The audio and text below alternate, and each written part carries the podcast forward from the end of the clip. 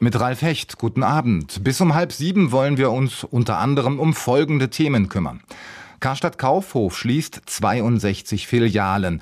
Wen trifft es und wie geht es weiter? Außerdem, warum Schulöffnungen dringend nötig sind, ein Kommentar, der vielen Kultusministern nicht gefallen dürfte. Und es war in den Nachrichten, das Berliner Landgericht macht AfD-Chef Meuthen einen Strich durch die Rechnung. Rechtsaußen Andreas Kalbitz darf vorerst in der Partei bleiben. Was ein Paukenschlag. Das Gericht erklärt den Rauswurf per Vorstandsbeschluss für unzulässig, verweist auf das Bundesschiedsgericht der Partei. Kilian Pfeffer, unser Korrespondent in Berlin. Erstmal die politisch wohl wichtigsten Fragen. Was heißt das für Kalbitz? Was heißt das für Co-Parteichef Meuthen? Und was heißt das für die AfD? Erstmal heißt es für Andreas Kalbitz, dass er nicht aus der Partei ausscheiden muss, wie das eigentlich vorgesehen war nach dieser Annullierung. Diese Entscheidung ist aber keine Grundsatzentscheidung. Das hat die Richterin noch einmal betont. Das heißt, es wurde nicht grundsätzlich darüber entschieden, ob ähm, Andreas Kalbitz recht hat in der Frage oder nicht. Er kann jetzt vorerst Mitglied bleiben und an Parteigremien teilnehmen. Und das gilt dann bis zu einer Entscheidung des AfD-Bundesschiedsgerichts. Tja, was bedeutet das für Jörg Meuthen? Das ist für ihn erstmal natürlich ein herber Schlag, könnte man sagen. Er hat sich ja sehr dafür eingesetzt, dass Andreas Kalbitz rausgeschmissen wird, dass diese Annullierung sofort erfolgt, weil er überzeugt ist, dass Andreas Kalbitz die Unwahrheit gesagt hat bei seinem Aufnahmeantrag, ob er jemals Mitglied in einer rechtsextremen Vereinigung, in diesem Fall der heimattreuen deutschen Jugend gewesen sei. Also das ist für ihn ein Schlag auf jeden Fall. Und für die AfD bedeutet bedeutet das, dass natürlich ähm, die Wogen jetzt hoch hergehen werden. Die Kalbitz-Befürworter werden sich bestätigt fühlen. Die Kritiker müssen mit diesem Nasenstüber äh, leben. Aber nochmal zur Erinnerung, es ist keine Entscheidung, in der es heißt, dass Andreas Kalbitz auf jeden Fall recht hat, sondern die tatsächliche Entscheidung ist aufgeschoben. Mhm. Morgen soll es einen AfD-Konvent geben, so etwas wie einen kleinen Parteitag in Riesa in Sachsen, Kernland der AfD, früher auch der NPD. Was erwarten Sie von diesem Parteikonvent nach der Entscheidung heute? Ja, da wird es natürlich hoch hergehen. Das war aber auch bisher eigentlich schon klar. Jeder, mit dem man aus der AfD gesprochen hat, hat gesagt, ähm, dieser kleine Parteitag, auf dem dann ähm, 50, 60 Delegierte äh, sich austauschen werden, die haben gesagt, dieser kleine Parteitag wird dazu genutzt, dass sie sozusagen den Kropf ausleeren können, dass sie äh, viel diskutieren werden. Ich kann mir vorstellen, dass es jetzt noch mal höher ähm, äh, äh losgehen wird, dass die Diskussionen noch strittiger werden. Aber ich glaube, eigentlich soll das geheim gehalten werden, dieser Parteikonvent. Die Frage ist, was tatsächlich eigentlich davon rausdringen wird. Aber ich glaube, man kann davon ausgehen, das wird eine sehr explosive Stimmung sein. Aber von einer Meutendämmerung sprechen Sie noch nicht. Ich würde noch nicht von einer Meutendämmerung sprechen. Das ist, glaube ich, ein bisschen zu früh. Ich habe es vorhin angedeutet, das ist natürlich erstmal ein herber Schlag.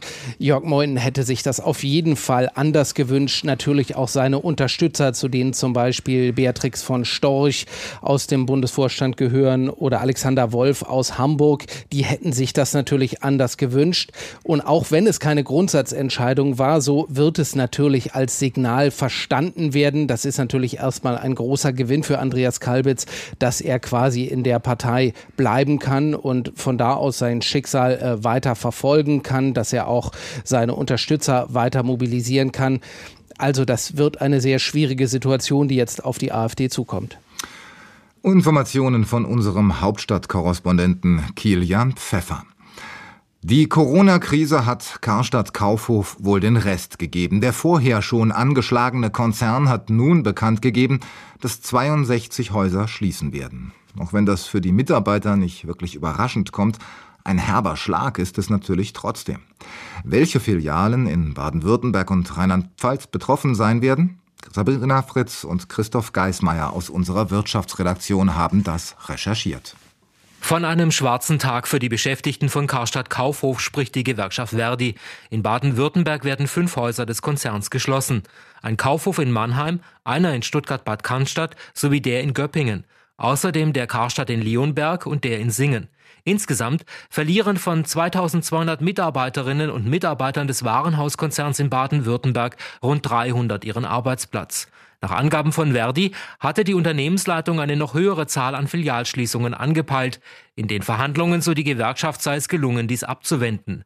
Für die Mitarbeiter, die von der Schließung ihrer Filiale betroffen sind, wird es für sechs Monate eine Transfergesellschaft mit Qualifizierungsmaßnahmen geben. Noch unklar ist, was mit den Standorten und Mitarbeitern von Karstadt Sport, Karstadt Feinkost und den Galeria Reisebüros geschieht. Hier laufen die Verhandlungen noch. Bei den vier Standorten handelt es sich um Karstadt in Mainz und Trier sowie um den Kaufhof in Landau und Worms.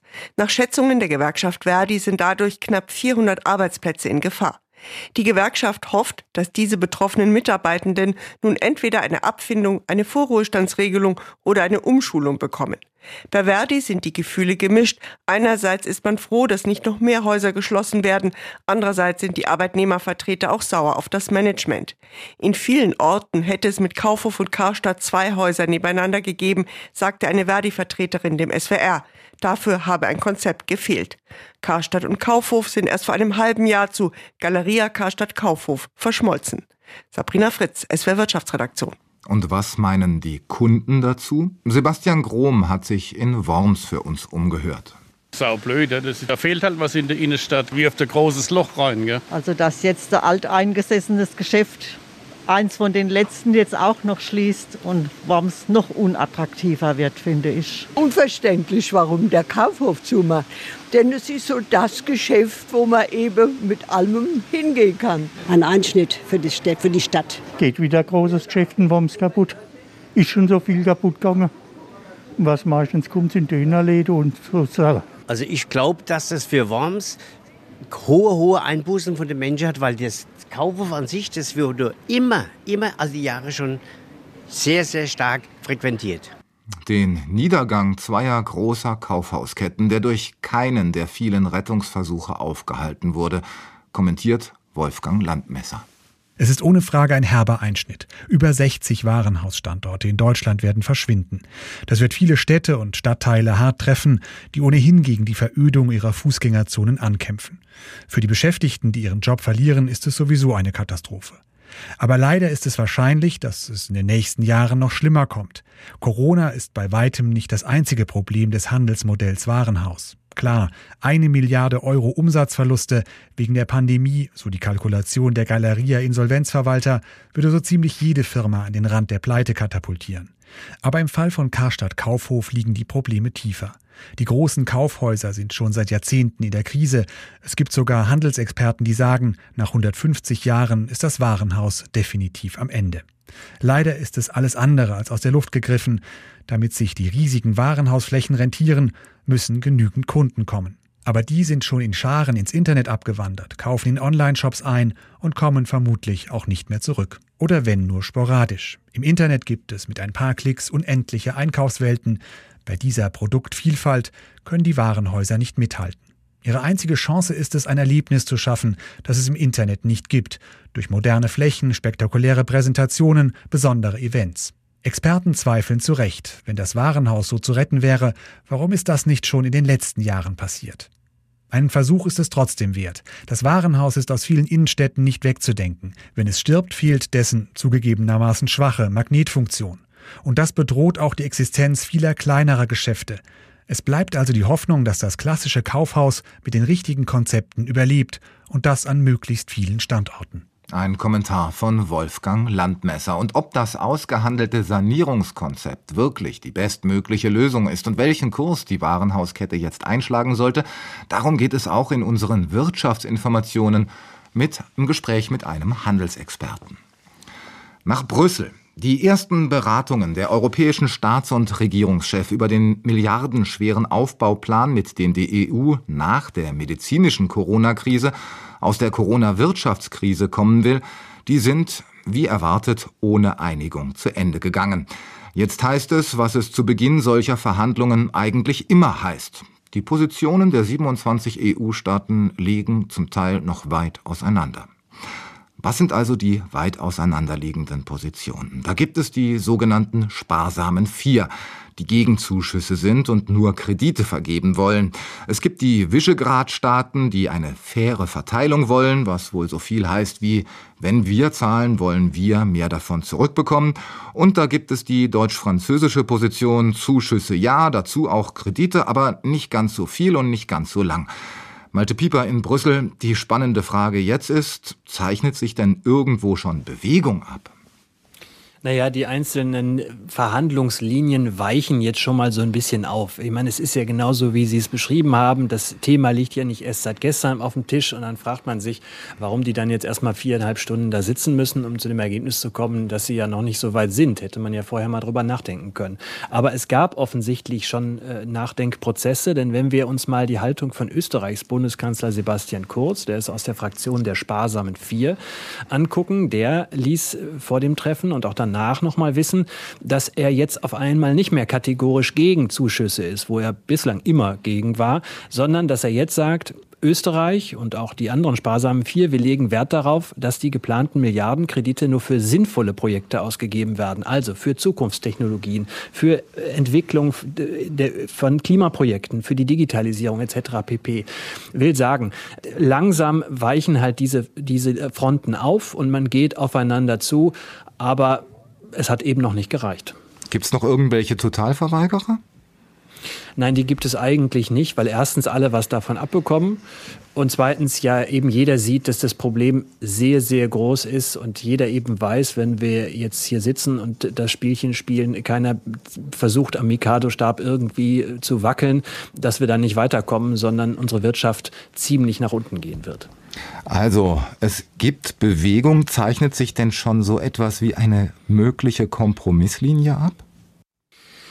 Nein, nicht wirklich. Denn das, was heute da abgelaufen ist, entspricht ganz genau dem dramaturgischen Buch, was es immer gibt bei Verhandlungen auf europäischer Ebene.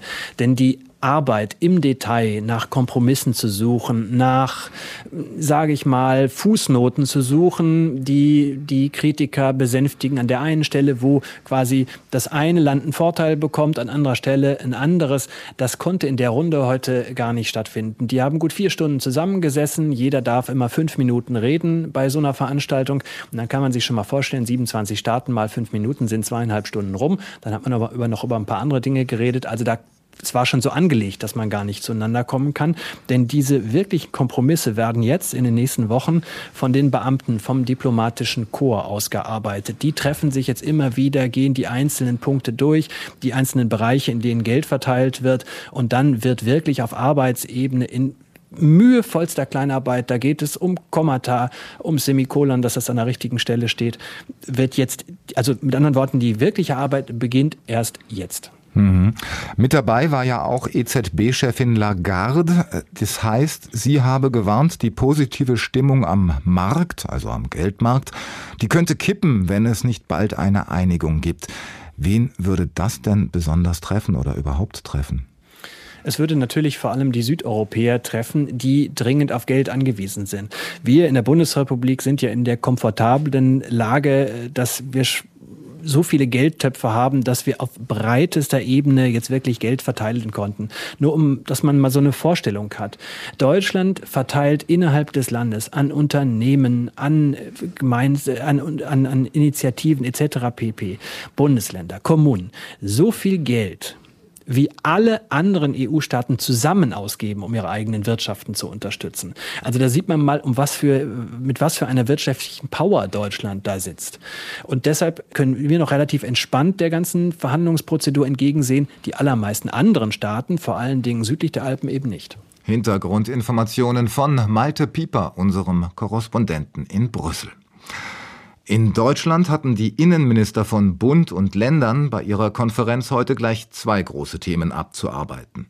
So mussten die Wogen rund um das neue Berliner Antidiskriminierungsgesetz geglättet werden. Mehrere Länder und der Bund hatten gedroht, keine Polizisten mehr zur Amtshilfe zu schicken. Die sollen nun von Berlins Innensenator eine schriftliche Bestätigung bekommen, dass das Antidiskriminierungsgesetz ausschließlich für die Berliner Beamten gilt was man sich auf der Zunge zergehen lassen sollte. Und im Kampf gegen den Missbrauch von Kindern, der durch den jüngsten Fall in Münster wieder auf die Tagesordnung kam, wurde nicht etwa darüber diskutiert, wie die Arbeit von Jugendämtern und Gerichten verbessert werden könnte, sondern über eine Verschärfung des Strafrechts, ein Ende der Anonymität im Internet und natürlich die Vorratsdatenspeicherung. Peter Sommer berichtet. Eine gemeinsame Resolution der 17 Minister hat den Schlusspunkt der Konferenz gebildet. Damit stellen sich die Minister hinter ihre Polizeibeamten, versprechen Rückendeckung und fordern gleichzeitig, jeglichen Anfängen von Rassismus und Extremismus in den eigenen Reihen zu wehren. Niedersachsens Innenminister Boris Pistorius. Insgesamt verdient die Polizei einmal sehr deutlich zu sagen, dass gerade in diesen unruhigen Zeiten Bedrohung von rechts, Pandemie, und vieles andere mehr Umstände, die für uns zum Teil völlig neu sind, wir uns in diesem Land auf unsere Polizei in ganz besonderer Weise verlassen können und wir nicht Gefahr laufen sollten, dieses Vertrauen zu zerstören, weil die Polizei jedes Vertrauen braucht, um auch Akzeptanz zu behalten. Und das wird in den nächsten Jahren ganz sicher noch wichtiger werden. Dazu dient diese Erklärung. Als Kriminalitätsfeld mit dem derzeit höchsten Zuwachs haben die Innenminister neben Angriffen gegen Polizeibeamte auch den Kindesmissbrauch ausgemacht. Hier sollen die Behörden länderübergreifend besser und effektiver zusammenarbeiten, so ein Beschluss. Und auch sonst sei man sich bei diesem Thema einig gewesen, sagt Mecklenburg-Vorpommerns Innenminister Lorenz Caffier. Insofern sind wir außerordentlich dankbar, dass wir nicht nur über die Frage der Strafverschärfung eine Einigung erzielt haben, sondern dass wir uns unstrittig äh, einig sind, dass die äh, Vorratsdatenspeicherung in dem Fall auch eine große Rolle spielt, weil wenn wir äh, nicht den Straftäter dementsprechend ermitteln können, weil uns die Voraussetzungen für Ermittlungen fehlen in dem Raum, ist es wichtig, dass wir hier sehr schnell und umfangreich vorankommen. Allerdings sprechen hier die Richter das letzte Wort. Der Europäische Gerichtshof will ein Urteil fällen, ob und in welchem Umfang sogenannte Bestandsdaten gespeichert werden dürfen. Auf offene Ohren stieß auch die Ankündigung der Bundesregierung, in den kommenden Wochen 423 kranke oder behandlungsbedürftige Kinder samt ihren Eltern aus den Flüchtlingslagern an der griechischen Küste aufzunehmen, insgesamt rund 900 Menschen. Dazu habe er aus den Ländern fast ausschließlich positive Signale bekommen, so Bundesinnenminister Horst Seehofer. Das drückt sich auch darin aus, dass verschiedene Länder ihr gestiegenes Interesse Interesse geäußert haben, aus diesem Kontingent einen beachtlichen Teil aufnehmen zu wollen. Wir werden äh, jetzt äh, von der üblichen Flüchtlingsverteilung in Deutschland äh, in diesem Fall mal abweichen sondern Bundesländer, die schon seit längerem ein starkes Signal für die Aufnahmebereitschaft gegeben haben, besonders auch berücksichtigen wie zum Beispiel Berlin oder Thüringen, die dazu eigene Landesprogramme aufgelegt haben. Es gab nur wenige Punkte, in denen die Minister offenbar keine Einigung erzielen konnten. Einer davon war die Absicht, das Abbrennen von Pyrotechnik bei Fußballspielen stärker als bisher zu bestrafen, zum Beispiel mit dem Entzug des Führerscheins. Langsam, aber sicher schlägt die Stimmung um. Eltern Land auf, Land ab wollen ihren Hilfslehrerjob loswerden der Druck wächst. Das ist wohl auch bei den Kultusministern der Länder angekommen, denn die haben sich auf eine gemeinsame Linie verständigt. Sie wollen, dass die Schulen nach den Sommerferien zum Regelbetrieb zurückkehren, ohne Abstandsregeln, mit so wenig Einschränkungen wie irgend möglich. Dieser Meinung ist auch Anja Braun aus unserer Wissenschaftsredaktion und trotzdem dürfte ihr Kommentar der einen oder dem anderen Kultusminister nicht wirklich gefallen. Die komplette Schulöffnung nach den Sommerferien ist dringend notwendig. Denn unser Gesundheitssystem hat in der Corona-Krise gut durchgehalten. Vor allem auch im Vergleich mit anderen Ländern. Hier wurde enorm viel investiert und organisiert. Unser Bildungssystem aber ist leider beim Homeschooling und Fernunterricht baden gegangen. Hier wurde wenig investiert und kaum etwas organisiert. Leidtragende waren die rund 11 Millionen Schülerinnen und Schüler. Sie waren darauf angewiesen, dass einzelne besonders engagierte Lehrerinnen sich für sie einsetzten und sie trotz geschlossener Schulen auch kontaktierten, auf welchem Weg auch immer. Denn aus den Schulen selbst kamen vor allem Chaosmeldungen. Schulen ohne eigene IT-Plattform, Lehrer, die vor allem eigene PCs nutzen mussten und viele, die gerade mal Aufgabenblätter per E-Mail versandten und sich dann nicht mehr meldeten. So gerieten viele Schülerinnen monatelang ins Abseits. Einmal, weil sie weder über Laptop noch Handy verfügten und zum anderen, weil keiner nachfragte, ob sie die Aufgaben erhalten und auch nicht, ob sie sie verstanden haben. Dabei stellten die Kultusministerien es den Schulen weitestgehend frei, den digitalen Fernunterricht zu organisieren, aber sie unterstützten auch kaum. Im Gegenteil. Durch unterschiedlichste Verbote von Messengern wie WhatsApp und digitalen Plattformen wie Zoom und Gebote, die eigenen meist überlasteten Schulplattformen wie zum Beispiel Moodle zu nutzen, verstärkten sie das Chaos noch. Ohne konkrete Vorgaben und Handlungsanweisungen wurstelten sich die meisten Lehrer und Schulleiterinnen so durch. Bildung wurde noch mehr als bisher zur Glückssache, abhängig vom Engagement der Schule und einzelnen Lehrern. In anderen Ländern hat der Fernunterricht besser funktioniert, weil es dort klare Ansagen gab, dass die Schülerinnen und Schüler kontaktiert werden sollten und wie der Unterricht aussehen kann. Und bei uns Fehlanzeige. Das Versäumnis hält bis heute an. Das ist der Hauptgrund, warum die Schulen nach den Sommerferien wieder komplett öffnen sollten. Außerdem sollte die Sommerpause dringend dafür genutzt werden, ein gutes Konzept fürs Fernlernen zu entwickeln. Für den Fall, dass Schule im Herbst eventuell doch wieder nach Hause verlegt werden muss, wenn es tatsächlich zur gefürchteten zweiten Corona-Welle kommt. Da gilt es einmal, zahlreiche Laptops für die Schülerinnen und Schüler anzuschaffen und die Lehrerinnen und Lehrer fit zu machen für den Digitalunterricht. Die Schulen müssen aber auch wieder aufmachen, weil bereits so gut wie alle anderen Bereiche des öffentlichen Lebens wieder geöffnet sind. Wenn Bars und Biergärten öffnen dürfen, Kitas und Schulen aber nicht, dann stimmt das Verhältnis nicht mehr. Wissenschaftliche Studien konnten bisher nicht bestätigen, dass Kinder und Jugendliche weniger ansteckend sind als Erwachsene. Doch selbst wenn sie genauso ansteckend sind, kann man ihnen nicht länger ihr Recht auf Bildung und Teilhabe verwehren. Ein Kommentar von Anja Braun aus unserer Wissenschaftsredaktion. Und noch eine Corona-Nebenwirkung. Australien sei zum Ziel flächendeckender massiver Cyberattacken aus dem Ausland geworden, sagt Premier Morrison. Schon im Mai hatte seine Cybersicherheitsbehörde mitgeteilt, dass Hacker es sich zunutze machten, dass Beschäftigte im Bereich der kritischen Infrastruktur wegen der Pandemie von zu Hause arbeiten. Wie unsere Korrespondentin Lena Bodewein nun berichtet, spricht Morrison aber inzwischen von deutlich massiveren Angriffen. Schon seit Monaten und mit jedem Monat mehr ist Australien Ziel einer groß angelegten Cyberattacke. Australische Organisationen werden von einem raffinierten staatlichen Akteur angegriffen. Die Aktivität richtet sich gegen Organisationen in vielen Bereichen des Landes. Alle Ebenen der Regierung, der Industrie, politische Gruppen, der Bildungsbereich, der Gesundheitssektor und Infrastrukturversorger. So der Premierminister Scott Scott Morrison. Das Ausmaß und die Natur der gezielten Angriffe ließen darauf schließen, dass es eine staatlich gelenkte Aktion sei. Namen nannte er nicht. Der Leiter des australischen strategischen Politikinstituts, Peter Jennings, sagte, nur ein Land habe das Geschick, die Kapazität und ein wirkliches Motiv, und das sei China, so Jennings gegenüber der Zeitung The Guardian. Aber der Premierminister ließ sich auf Journalistenfragen nicht auf den China-Verdacht festlegen. Ein Schelm, wer Böses dabei denkt, so schien Scott Morrison stattdessen seine Äußerungen klingen lassen zu wollen. Ich kann nur das sagen, was ich gesagt habe. Die australische Regierung macht hier keinerlei öffentliche Anschuldigungen. Aber darüber hinaus kann ich nicht kontrollieren, in welchen Spekulationen sich andere ergehen. Ich habe einfach nur die Fakten dargelegt, wie wir sie kennen und heute enthüllt haben.